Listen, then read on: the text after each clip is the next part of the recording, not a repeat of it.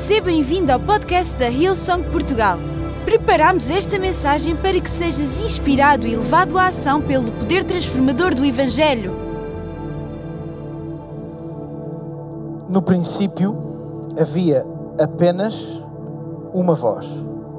Há que lhe chame verbo ou palavra, e essa voz estava com Deus, era uma voz, e essa voz era próprio Deus, e todas as coisas foram criadas pela voz que existia. Em primeiro lugar, Deus criou o céu e a terra. Tudo o que se vê, tudo o que não se vê. A terra era como uma massa, sem forma, um vazio sem fim, uma escuridão quase palpável. E o Espírito de Deus pairava sobre o abismo das águas. E eis que Deus disse: Luz. E a luz apareceu. E Deus viu que a luz era boa e separou a luz da escuridão. E chamou à luz dia e à escuridão chamou noite. Adivinharam? Eu hoje vou falar sobre água. Luz. A Bíblia diz-nos, desde o Antigo, em que nós lemos, a segunda parte do que nós lemos é o relato da criação, até ao Novo Testamento, aos Evangelhos, e nós lemos o início do Evangelho de João, logo na primeira frase. A Bíblia diz-nos e compara Jesus à luz. O próprio Jesus, quando fala sobre Ele, diz que Ele próprio é a luz. Por isso importa nós entendermos o que é a luz e o que é que significa luz. E o que é que no nosso dia, na nossa semana, na nossa vida regular, significa luz. E é essa viagem que eu espero que vocês estejam preparados para fazer nos próximos 40 minutos. Vamos dar uma salva de palmas à banda que está atrás de mim e a toda a gente que nos dirigiu. Obrigado, banda.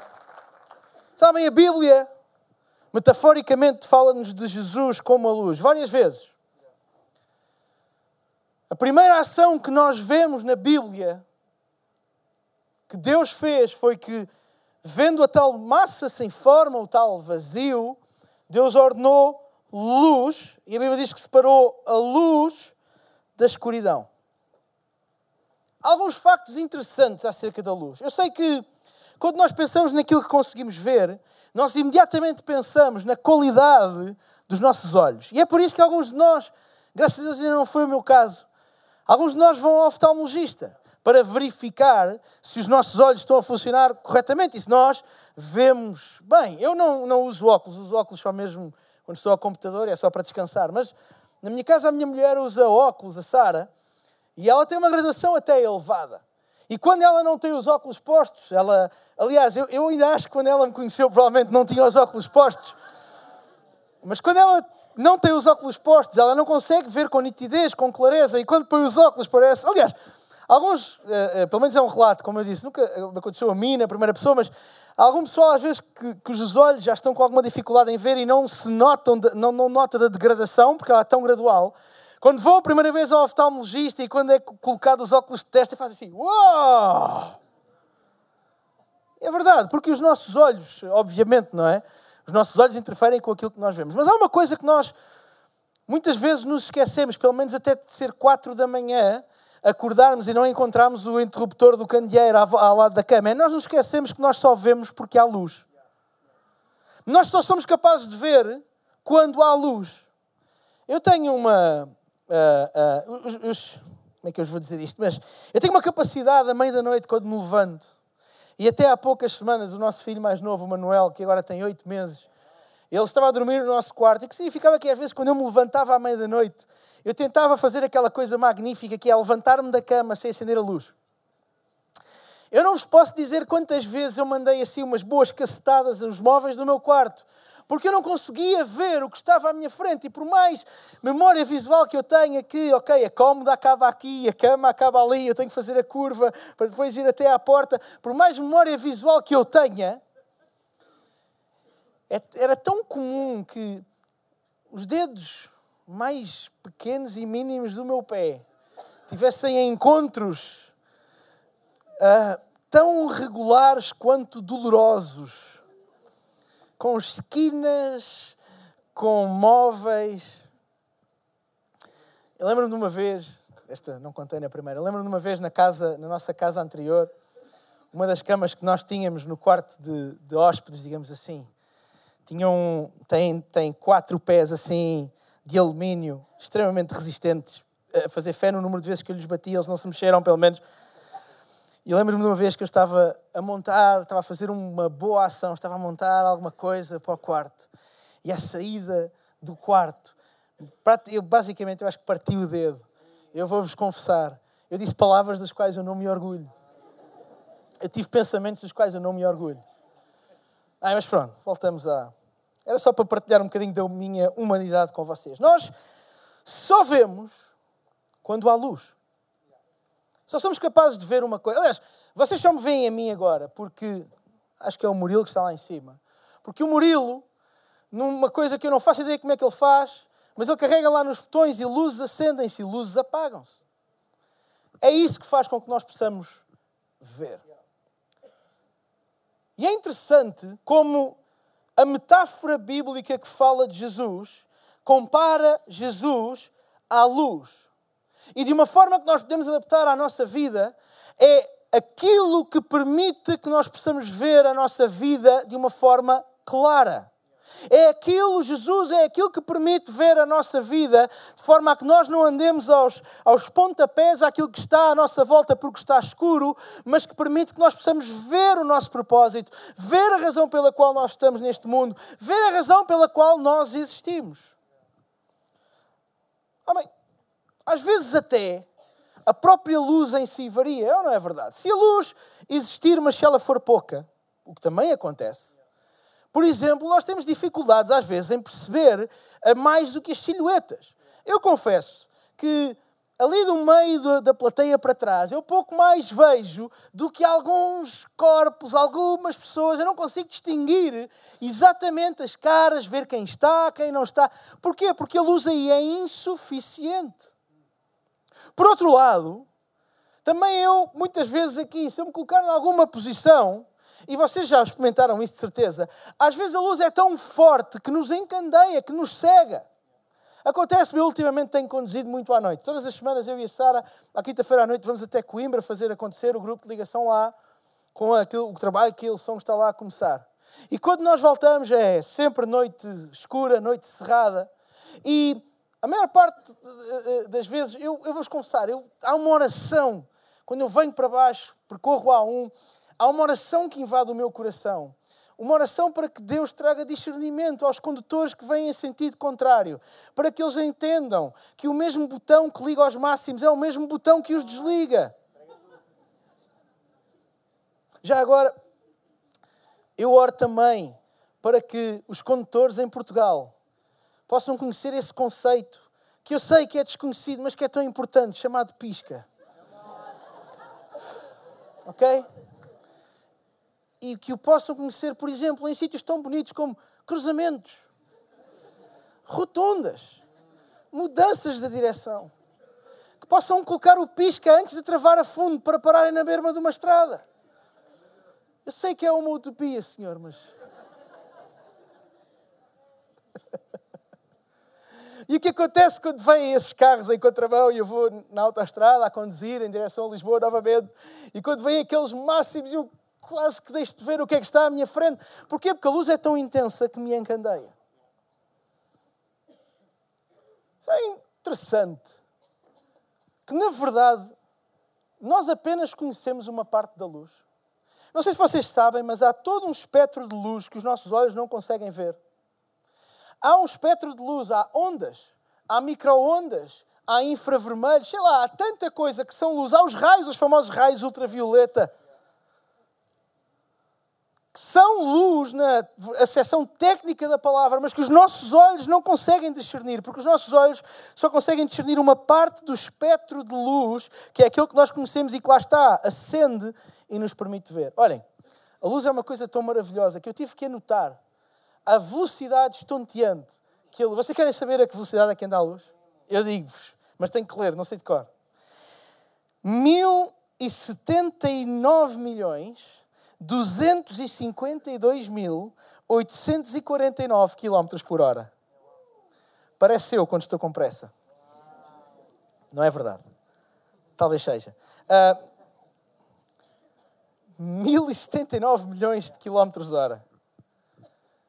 A luz é uma coisa na sua, naquilo que é a física, absolutamente extraordinária. Mas é óbvio que hoje não venho falar de física, não sou a pessoa mais indicada. Eu hoje venho falar da metáfora, daquilo que a Bíblia nos diz que Jesus é, daquilo que o próprio Jesus afirma ser e do fator da mudança, da diferença que isso provoca nas nossas vidas. Porque se nós perguntarmos de onde veio a luz, nós temos mais do que provas, mais do que frases que a Bíblia nos diz. A primeira, por exemplo, vamos agarrar-nos a uma, João 9. E em João 9 nós temos uma passagem em que Jesus encontra um cego de nascença. Os discípulos de Jesus vêm ter com ele e perguntaram: Olha, mestre, como é que é? Ele está cego. Quem é que errou? Foi ele ou foram os pais dele? Alguém errou, isto não, isto não pode estar assim por acaso. E Jesus disse: Não, não, não, ninguém errou. Este cego está assim para que a glória de Deus possa ser manifestada e possa ser visível. E a seguir, no, capítulo, no versículo 5, o que ele nos diz é: Enquanto eu estou no mundo, eu, Jesus, eu sou a luz do mundo. Eu sou aquele que traz visibilidade ao mundo. Por isso é que na, na, no acervo cristão, na nossa maneira, até na nossa linguagem, nós distinguimos entre a escuridão, as trevas e a luz. Porque quando nós tomamos uma decisão de seguir Jesus, nós saímos das trevas, nós saímos do lugar onde nós não conseguimos ver, não conseguimos ter uma percepção, e nós vamos para um lugar em que temos intimidade com aquele que nos criou, nós temos um contacto com o nosso propósito, nós temos um contacto com aquilo que é suposto nós estamos a fazer nesta terra. Não é apenas, a, não abraçamos uma religião, não abraçamos uma coisa bonita no ponto de vista humano, nós abraçamos alguma coisa sobrenatural que abre os olhos do nosso entendimento para a forma como nós devemos viver a nossa vida. É isso que é a decisão de seguir Jesus. E o próprio Jesus diz sobre ele: Eu sou a luz do mundo. Mas não é o único sítio, porque em João 1, em João 1, um pouco mais atrás, fala-nos muito da luz. Diz que havia um homem chamado João Batista que tinha sido enviado por Deus para falar a respeito da luz. E ele veio para que, por meio dele, todos pudessem ouvir a mensagem e acreditar nela. João não era a luz. Diz lá, não era a luz. Mas veio para falar a respeito da luz. A luz verdadeira que veio ao mundo e ilumina todas as pessoas. Ainda no livro de João, mais uma vez Jesus fala sobre ele, versículo, capítulos 12, versículo, capítulo 12, versículo 44 em diante diz, Jesus resumiu tudo desta maneira, quem crê em mim, crê não apenas em mim, mas crê naquele que me enviou, Deus. Quem me vê, vê aquele que me enviou. E a seguir diz, eu sou a luz que veio ao mundo para que todo aquele que crer em mim não viva mais na escuridão. Deixa-me dizer-te uma coisa. A decisão de seguir Jesus não é uma decisão que nos, uh, uh, uh, que nos coloca numa vida cor-de-rosa, é uma decisão que nos coloca numa vida com luz. É importante nós entendermos isto, porque muitas vezes, ainda a Mari estava aqui a falar acerca da oferta, muitas vezes o Evangelho é-nos vendido como uma via cor-de-rosa para a vida. Não! O Evangelho é uma via iluminada para nós vivemos os nossos dias, para nós vivemos o nosso futuro e para nós vivemos o nosso presente. Não, não se tornam todas as coisas fáceis pelo cristianismo, não se tornam todas as coisas fáceis por acreditarmos em Jesus, não se torna tudo fácil, não vai acontecer tudo bem porque Jesus está comigo. O que vai acontecer é que a sua luz está contigo, Ele vai iluminar o teu caminho, Ele vai iluminar o teu propósito e Ele vai iluminar o teu futuro.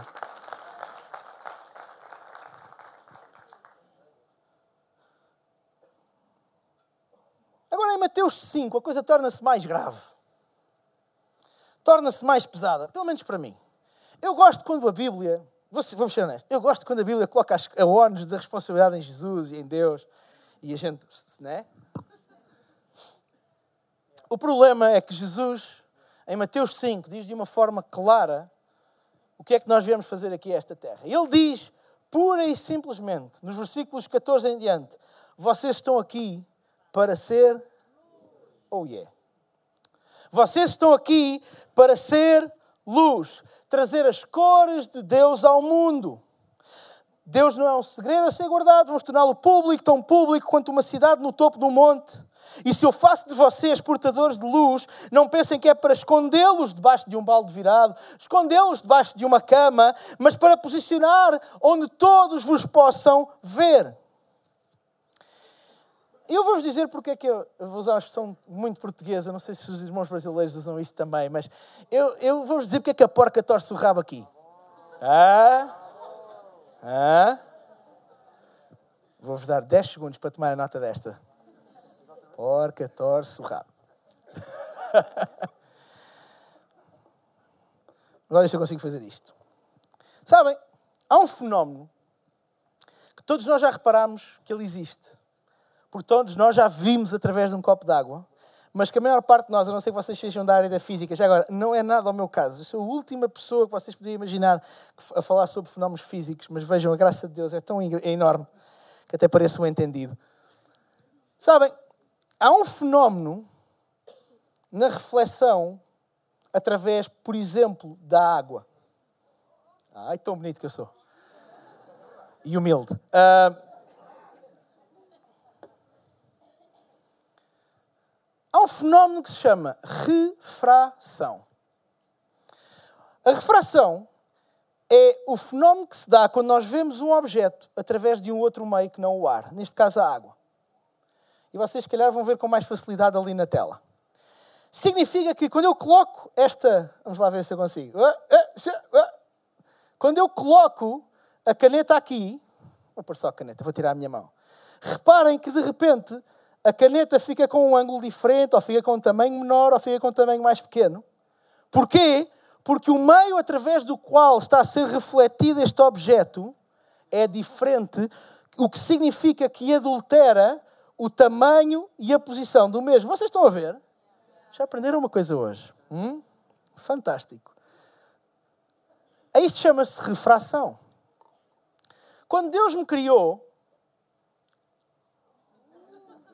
Esta água é potável já agora, só por curiosidade. O pastor Mário semana passada estava a falar sobre o, o, o provador, não é? Se calhar temos que arranjar. Sabem, eu quando olho para esta passagem, eu, das duas uma, posso ficar em pânico porque eu olho e digo assim, é sério que o, uh, o papel que Deus me está a dar neste mundo é de ser a luz, é de refletir a luz que vem dele, a sério, porque eu sou imperfeito. A luz que as pessoas vão ver através de mim é imperfeita. Não vai ser perfeita, porque eu cometo erros, eu meto o pé na argola mais vezes do que gostaria. Toda a gente se identifica com isto. Sabem, Jesus sabia claramente que estas iam ser as nossas dificuldades e Ele não está nada importado que possa haver a refração. Ele quer é que as pessoas nós precisamos ser transparentes o suficiente para que as pessoas possam ver através de nós. Às vezes a imagem vai estar um bocadinho mais adulterada, às vezes a imagem vai estar um bocadinho diferente daquilo que seria expectável, mas Deus quer que as pessoas, quando olham para nós, possam ver através de nós aquilo que Ele é em nós, na nossa vida, no nosso presente e que eles possam ver isso, mas para isso nós precisamos de ser suficientemente transparentes. Se em vez de água este copo tivesse Coca-Cola, nós não iríamos ter o, mesmo efeito, não iríamos ter a refração simplesmente porque é impossível ver através da Coca-Cola. Se, a, se em vez de água neste copo nós tivéssemos vinho tinto, nós não poderíamos ver o objeto para o lado de lá. Porquê? Porque era líquido? Não, porque a água é líquida e nós conseguimos ver, mas porque a sua a cor não nos permitiria ver o que está do outro lado. Mas Deus quer que a nossa vida seja transparente de uma maneira que as pessoas, por vezes, vejam, claro, possam ver a Deus, às vezes com os nossos erros, às vezes com as nossas dificuldades, mas que possam de alguma maneira ver a Deus. Porque deixa-me dizer-te uma coisa: antes refletires alguma coisa com uma refração do que não refletires nada. E às vezes nós vivemos a nossa vida a dizer assim: ah, eu não sou digno, ah, eu não sou capaz, como é que Deus pode amar-me? Esquece isso, nas tuas imperfeições, deixa que as pessoas possam ver a através de ti e vejam Deus através de ti e vejam o futuro através de ti de uma forma saudável, óbvio. Agora não há cá bolas de cristal para ninguém, mas possam ver que tu tens algo dentro de ti que, mesmo nas tuas falhas, mesmo nas tuas dificuldades, mesmo no teu dia mau, é algo que vale a pena ser vivido. Mas para isso nós precisamos da transparência de um copo de água. Porque senão as pessoas vão olhar para nós e vão apenas ver um copo com um líquido e não vão ver através de. Não vão ver através de. Por isso mesmo, tu por vezes não te achas digno. E eu acho que todos nós, por vezes, estamos nessa fase da nossa vida, nesse momento. Mesmo tu achas que não és capaz, Vive a tua vida de uma forma transparente, de forma a que as pessoas possam ver através de ti a bondade e a graciosidade de Deus. E não há nenhuma vida que esteja tão embrulhada, não há nenhuma vida que esteja em tanta dificuldade, não há nenhuma vida que tenha tantos erros cometidos, que não possa ser um copo transparente, que irradia, que uh, mostra a graça, a bondade e o coração de Deus pela humanidade. Amém. Sabem, é verdade que a luz verdadeira não somos nós. Comparando com o universo em que nós vivemos, nós sabemos que o universo, se nós apagarmos o Sol, o nosso sistema, por acaso se chama solar por alguma razão, ele deixa de existir. A Lua, que é tão bonita, deixa de ser visível porque a luz acaba. E aquilo que a Lua faz apenas é refletir o Sol, a luminosidade que vem desde, desde o Sol. Os planetas. Muitas das, das, das, dos planetas e do, e do que nós vemos no nosso, no nosso firmamento, algumas delas deixariam de existir porque deixariam de refletir a luz do Sol. A terra e a vida como nós a conhecemos deixariam de existir porque nós perderíamos aquilo que nos ilumina e aquilo que nos alumia aquilo que nos dá luz e aquilo que nos dá calor. Amém? Por vezes, nós olhamos para a nossa vida. Aliás, eu vou ser honesto, é um dos conselhos que mais vezes eu ouvi ser dado. Isso é um dos conselhos que eu já dei mais vezes. Esta ideia de que nós precisamos de olhar a vida através de uma outra perspectiva. Tu precisas de mudar a tua perspectiva. Tu precisas de ver pela direita em vez de ver pela esquerda. Ver por cima em vez de ver por baixo. Hum, a verdade é que, antes de perguntares a ti mesmo se precisas ter uma perspectiva nova sobre as coisas, de que te salva tu mudares a perspectiva pela qual tu vês determinada questão se tu estás no sítio escuro? Às vezes nós gastamos as nossas energias a tentar ver os problemas de ângulos diferentes quando estamos a enfiados num quarto escuro e por mais perspectivas que nós tenhamos, nós vamos ver exatamente o mesmo, que é zero. Zero. Nada. Porquê? Porque não há luz. Porque não há luz, pura e simplesmente. Não sei se já vos aconteceu acordarem num sítio diferente e o vosso cérebro demora aqueles segundos, em alguns casos minutos e em outros casos horas, a ligar. Eu ontem dizia a alguém que eu, a primeira hora e meia do meu dia é absolutamente crítica e quanto menos informação e menos pessoas falarem comigo, mais eu agradeço. Graças a Deus. E graças a Deus que a minha mulher entendeu isso a tempo para salvar o nosso casamento. Porque de tantas mulheres no mundo, o Senhor logo me foi dar a, talvez das maiores morning persons que eu conheço. Aquelas pessoas que se levantam de manhã, uh! Parece o Fernando Mendes a apresentar o preço certo. Mas eu faço um esforço também. Há dias em que eu consigo ter conversas ao pequeno almoço que implicam mais do que 10 palavras.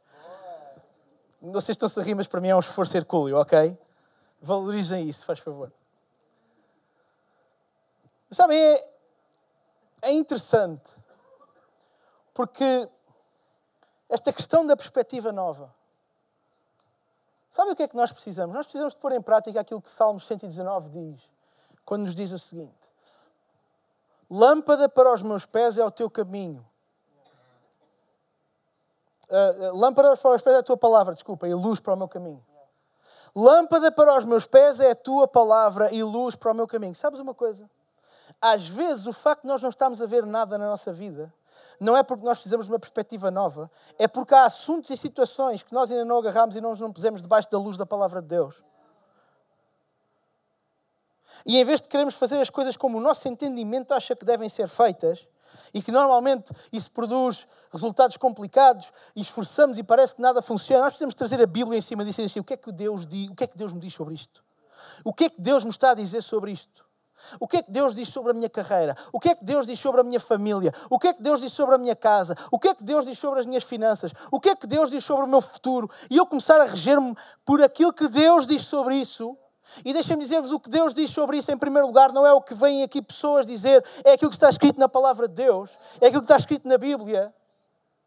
O que é que Deus diz sobre isso?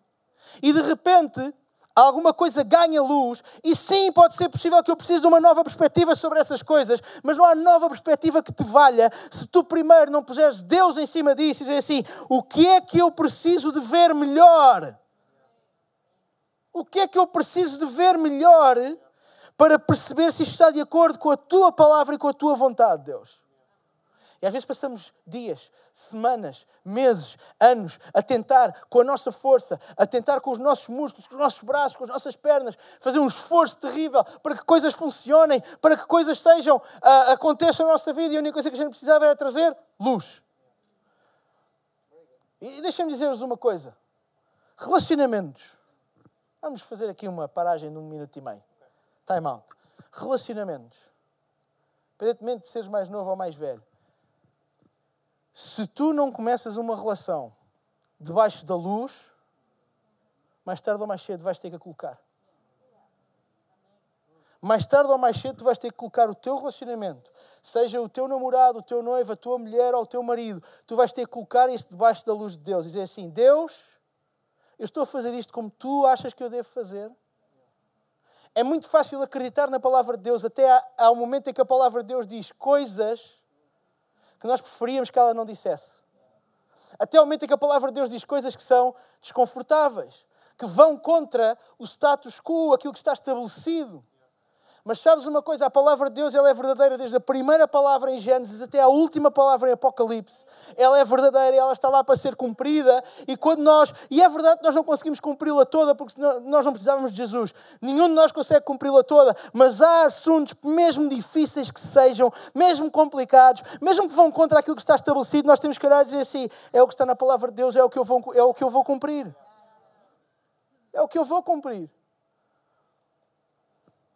Porque se nós queremos os resultados que estão na palavra de Deus, nós precisamos dos processos que estão na palavra de Deus.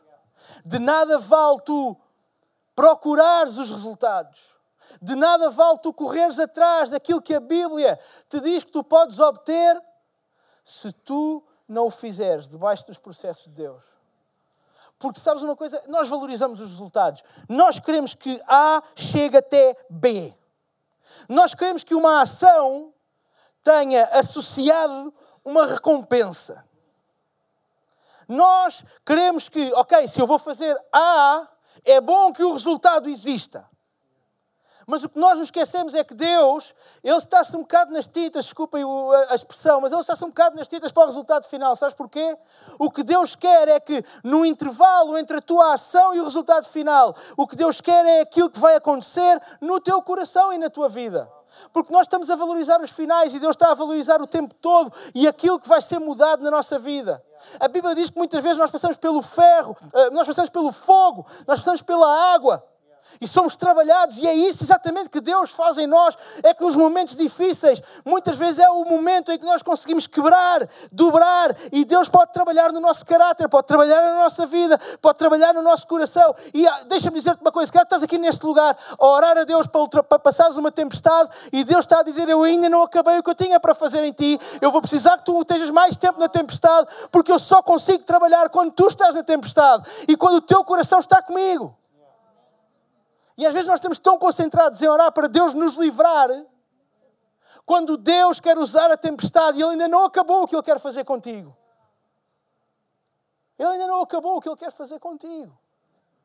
E eu parece-me que há poucas coisas piores do que passarmos uma tempestade, e todos nós passamos momentos de tempestade na nossa vida, todos nós passamos momentos em que parece que o mundo vai acabar, e passar isso, todo o esforço e toda a angústia que isso requer, e no final do dia nós não, nós não obtermos nada para o nosso caráter, para o nosso coração, e não mudou nada, porque nós não deixámos Deus mudar.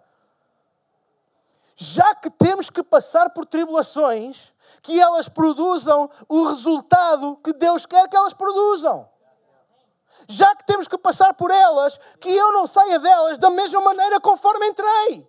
Porque desperdício de tempo e de recursos e de lágrimas e de sangue e de suor se eu passo por elas e no final eu sou exatamente a mesma pessoa. Não é isso que Deus quer. Eu gosto que a palavra de Deus, eu digo esta passagem todas as vezes que prego, quando a Bíblia diz que todas as coisas contribuem para o bem daqueles que amam a Deus. Todas as coisas contribuem para o bem daqueles que amam a Deus, as coisas boas, as coisas más, a tempestade, a bonança, a escassez e a fartura, tudo contribui para o bem daqueles que amam a Deus. Tudo. Aí nós precisamos e eu acredito que nós precisamos de parar por um segundo. Olhar para onde está a nossa vida. Olhar para aquilo que nós temos vivido até agora e perceber, Deus, o que é que eu ainda não coloquei debaixo da tua luz? O que é que eu ainda não trouxe debaixo da tua vontade? Foi a minha família, foi a minha casa, foi a minha carreira, foram as minhas finanças. Deus, eu quero que tu faças luz em cima de todas as áreas da minha vida. Para que eu possa ver, para que eu possa discernir aquilo que é certo e aquilo que é errado. Aquilo que é bom e aquilo que é mau. Aquilo que eu devo e aquilo que eu não devo fazer. E eu espero que esta seja sinceramente a oração com que nós saímos daqui deste, neste lugar hoje. Onde é que eu preciso de luz na minha vida? Onde é que eu preciso de luz na minha vida? Deixa-me dizer-te uma coisa. Uma das razões que eu acredito, e não, eu li Mateus 5, Jesus diz para nós termos a luz e que essa luz deve estar no lugar público. Porque eh, não é à toa que nós vamos à rua e os candeeiros são elevados. Não é à toa que grande parte da iluminação que nós temos nas nossas casas é suspensa. Porque quanto mais alto tiver, mais espaço ilumina.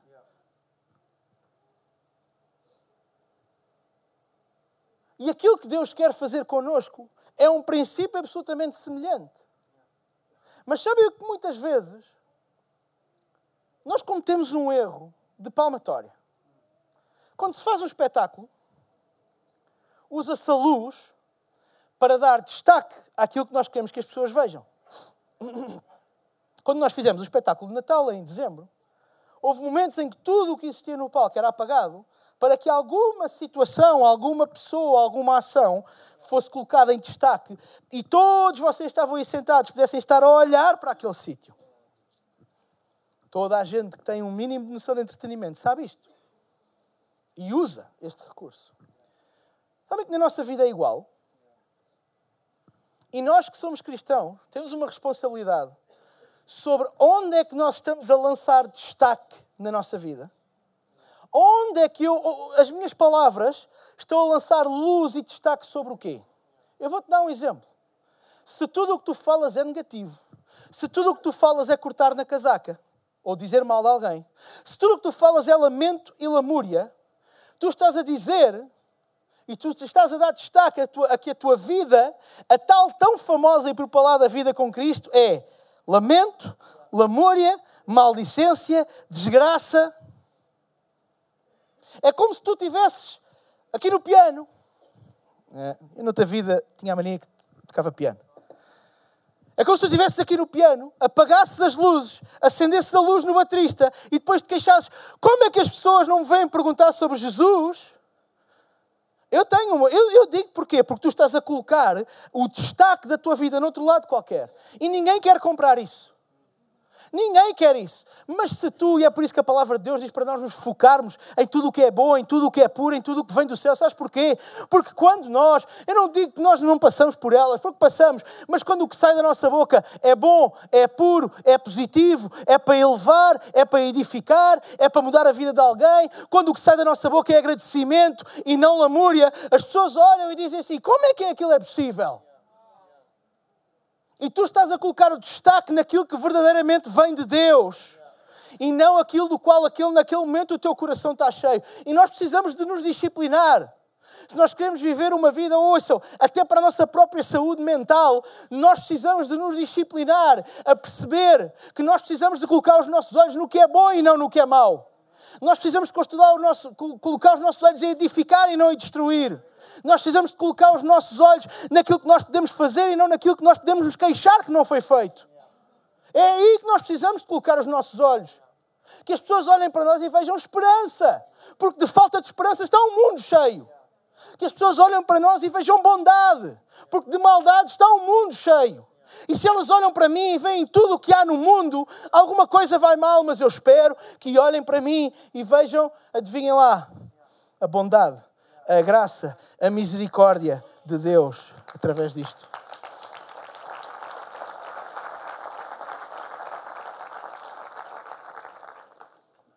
E este é o melhor testemunho que nós podemos dar. Quatro formas práticas como nós podemos ser a luz. Nós precisamos, em primeiro lugar, de conhecer. Conhecer a palavra de Deus e praticá-la.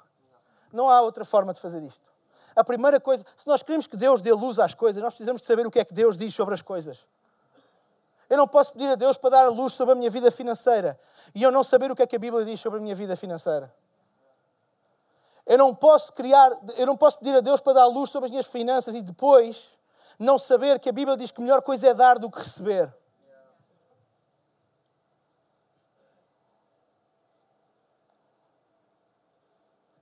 Mas nós não, não, podemos só conhecer, nós precisamos de pôr em prática. As verdades da palavra de Deus, elas só são poderosas quando são passadas à prática. Elas só produzem resultados quando são passadas à prática. É por isso que nós sabermos não chega. O poder não está no saber, o poder está no fazer. E se eu sei e não faço, a Bíblia diz que Deus não leva em conta o nosso tempo de ignorância. A gente acha que isso tem a ver com a salvação. Ah, enquanto eu não conhecia Jesus, eu podia fazer. Não, não, não, não, não, não. A partir do momento em que tu sabes, tu tens uma responsabilidade. A partir do momento em que tu sabes o que é que a Bíblia diz sobre um assunto, tu passas a ter uma responsabilidade em cima desse assunto, de fazer o que a Bíblia diz. Isto é o primeiro passo, nós precisamos de conhecer.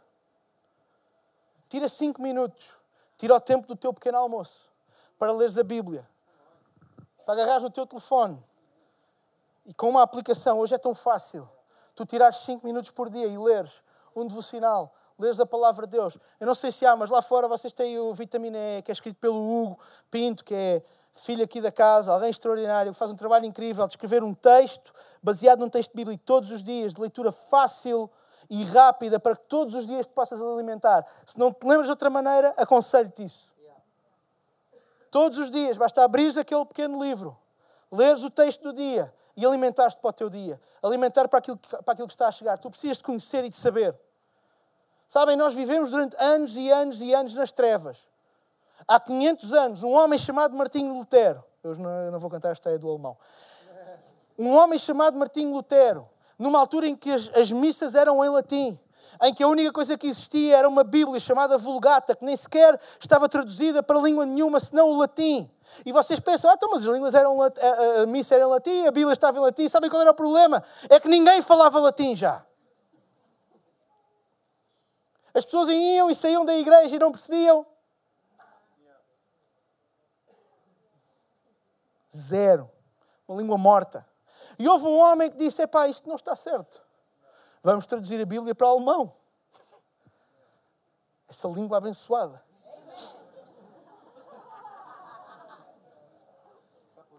Sabem que. Vou ter que contar a minha experiência com o alemão. Há uns anos, há, há alguns anos, pouco, eu estava na faculdade e. Obrigado por não se terem rido de eu ter dito que há poucos anos estava na faculdade. Alimenta muito o meu coração. Há uns anos eu estava na faculdade e eu tinha tido oito ou nove anos de inglês e oito ou nove anos de francês durante o meu ensino regular. E eu cheguei à faculdade e olhei para o horário e eu tinha que fazer quatro, duas línguas e havia quatro disponíveis: inglês, francês, castelhano e alemão. E eu olhei para os horários e disse: é pá, inglês tem um horário excelente. E pá, castelhano e francês são à tarde, porque castelhano é sempre aquela cena, não é? Igual ao português, né? Só dar um pouquinho assim, por suposto o quê? Uh, e eu pensei, ei, mas tinha um horário terrível. Olha, voar de alemão, que é de manhã, escuso ficar na faculdade à tarde. Eu vou dizer uma coisa, eu, eu acordei às seis e tal da manhã nesse dia, fui até à, à, à universidade, entrei, assisti à aula de alemão. E, e sabem quando vocês entram no sítio e além de vocês sentirem burros que dói, vocês viram exatamente igual a como. Não aprendi nada. Obviamente foi o primeiro e último contacto que tive com a língua alemã no meio académico. E jurei para Deus que nunca mais.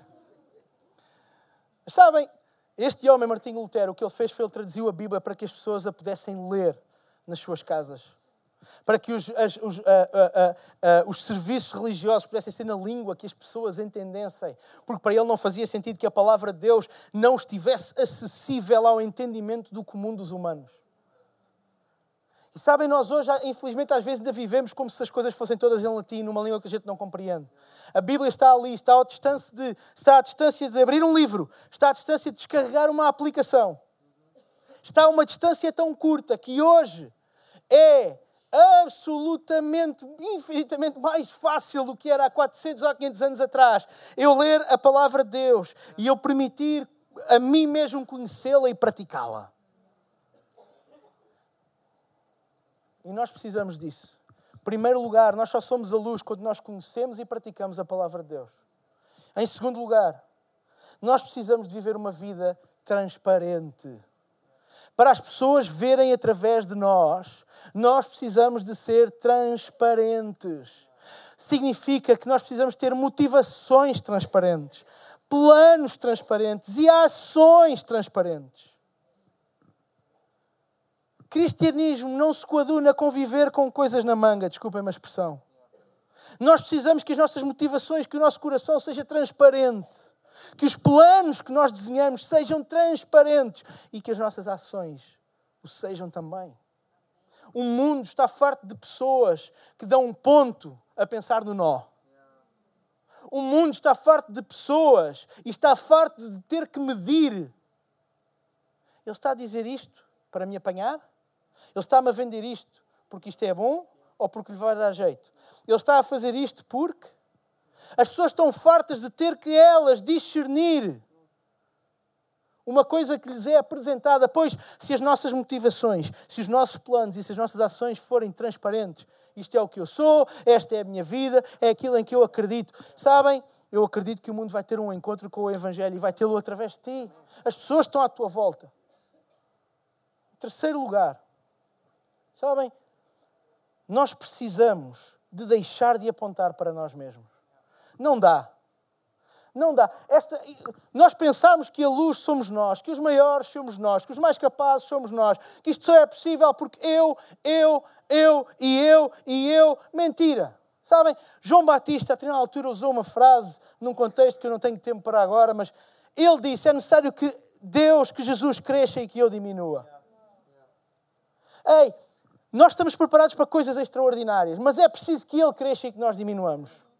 Nós precisamos de entender que aquilo que acontece na nossa vida não é pela linda cor dos nossos olhos, mas é pela graça de Deus em cada um de nós. Nós precisamos de entender que, mesmo fazendo tudo o que está ao nosso alcance, que o devemos fazer, no final do dia é a graça, é a bondade, é a misericórdia de Deus que faz alguma coisa em nós. Porque se fosse por nós, nós já estávamos perdidos. Mas Deus lembrou-se de nós e não nos deixou sozinhos e enviou Jesus para que nós pudéssemos ter uma ligação direta a Deus, para que nós pudéssemos ter uma ligação direta àquele que nos criou e que nos disse: Eu criei-te para isto. Este é o teu propósito. Esta foi a razão pela qual eu te criei. Mas nós precisamos tirar a luz de nós mesmos. Mais do que as pessoas verem o copo, as pessoas precisam de ver através do copo. Porque quando apontamos para nós, sabe o que é que sobressai? Sai as nossas falhas mais cedo ou mais tarde. Sobressai os nossos erros mais cedo ou mais tarde. Mas quando eu reconheço que aquilo que é mais valioso em mim é aquilo que é visível através de mim, então é a graça de Deus que fala mais alto. E último lugar, nós precisamos de ganhar a ousadia. A Bíblia diz que nós devemos ser a luz e devemos ser a luz que é colocada no topo de um monte. Nós, muitas vezes, o cristianismo, eu ouço muitos cristãos, todos os quadrantes, desde os católicos até aos, aos protestantes, dizer este mundo está uma desgraça, a política está uma desgraça, o entretenimento é uma desgraça, é tudo uma desgraça, os valores que este mundo está a preconizar. E, é, sabem porquê? Porque aqueles que têm a verdade na mão calaram-se. Aqueles que podiam ter uma palavra a dizer, calam-se, decidiram calar-se, perderam a ousadia. A luz é para ser colocada no topo do monte, não debaixo da cama. A luz é para ser colocada num sítio que toda a gente veja, não num sítio escondido, que não esteja ao acesso de ninguém. E tu podes dizer assim, mas Rubem, eu não tenho uma plataforma grande, eu não sou um político, eu não sou um cantor, eu não sou um ator. Mas deixa-me dizer-me, deixa-me dizer-te, mesmo não sejas isto, tu tens uma plataforma, chama-se a tua casa, chama-se a tua família, chama-se o teu trabalho, chama-se a tua escola, tu tens uma plataforma onde tu podes e deves ser ousado e tu deves fazer ouvir a tua voz quando é suposto ela ser ouvida. E eu não estou a dizer para nós nos levantarmos, essa é outra. Para nós nos levantarmos contra aquilo que nós somos contra. Eu estou a dizer para nós nos levantarmos pelo aquilo que nós acreditamos. Eu estou farto que as pessoas conheçam os cristãos porque são contra isto e são contra aquilo. Eu não sei quanto, quanto a vocês, eu sou a favor das pessoas. Eu acho que as pessoas já têm gente suficiente para ser contra elas. E eu oro para que, sendo a favor das pessoas, a palavra de Deus faça luz sobre a vida dela. Não sou eu que vou fazer luz. Eu posso me preparar e vir a este sítio pregar, pregar, mas se eu achar que sou eu que vou fazer luz, eu tenho um problema grande para resolver no meu interior. E nós precisamos de ser ousados o suficiente e permitirmos colocar no topo do monte, de onde a luz seja visível. Esperamos que esta mensagem tenha sido desafiante e inspiradora. Se queres saber mais sobre a Hillsong Portugal, segue-nos nas redes sociais Facebook, Instagram e Twitter ou visita o nosso site em hillsong.pt.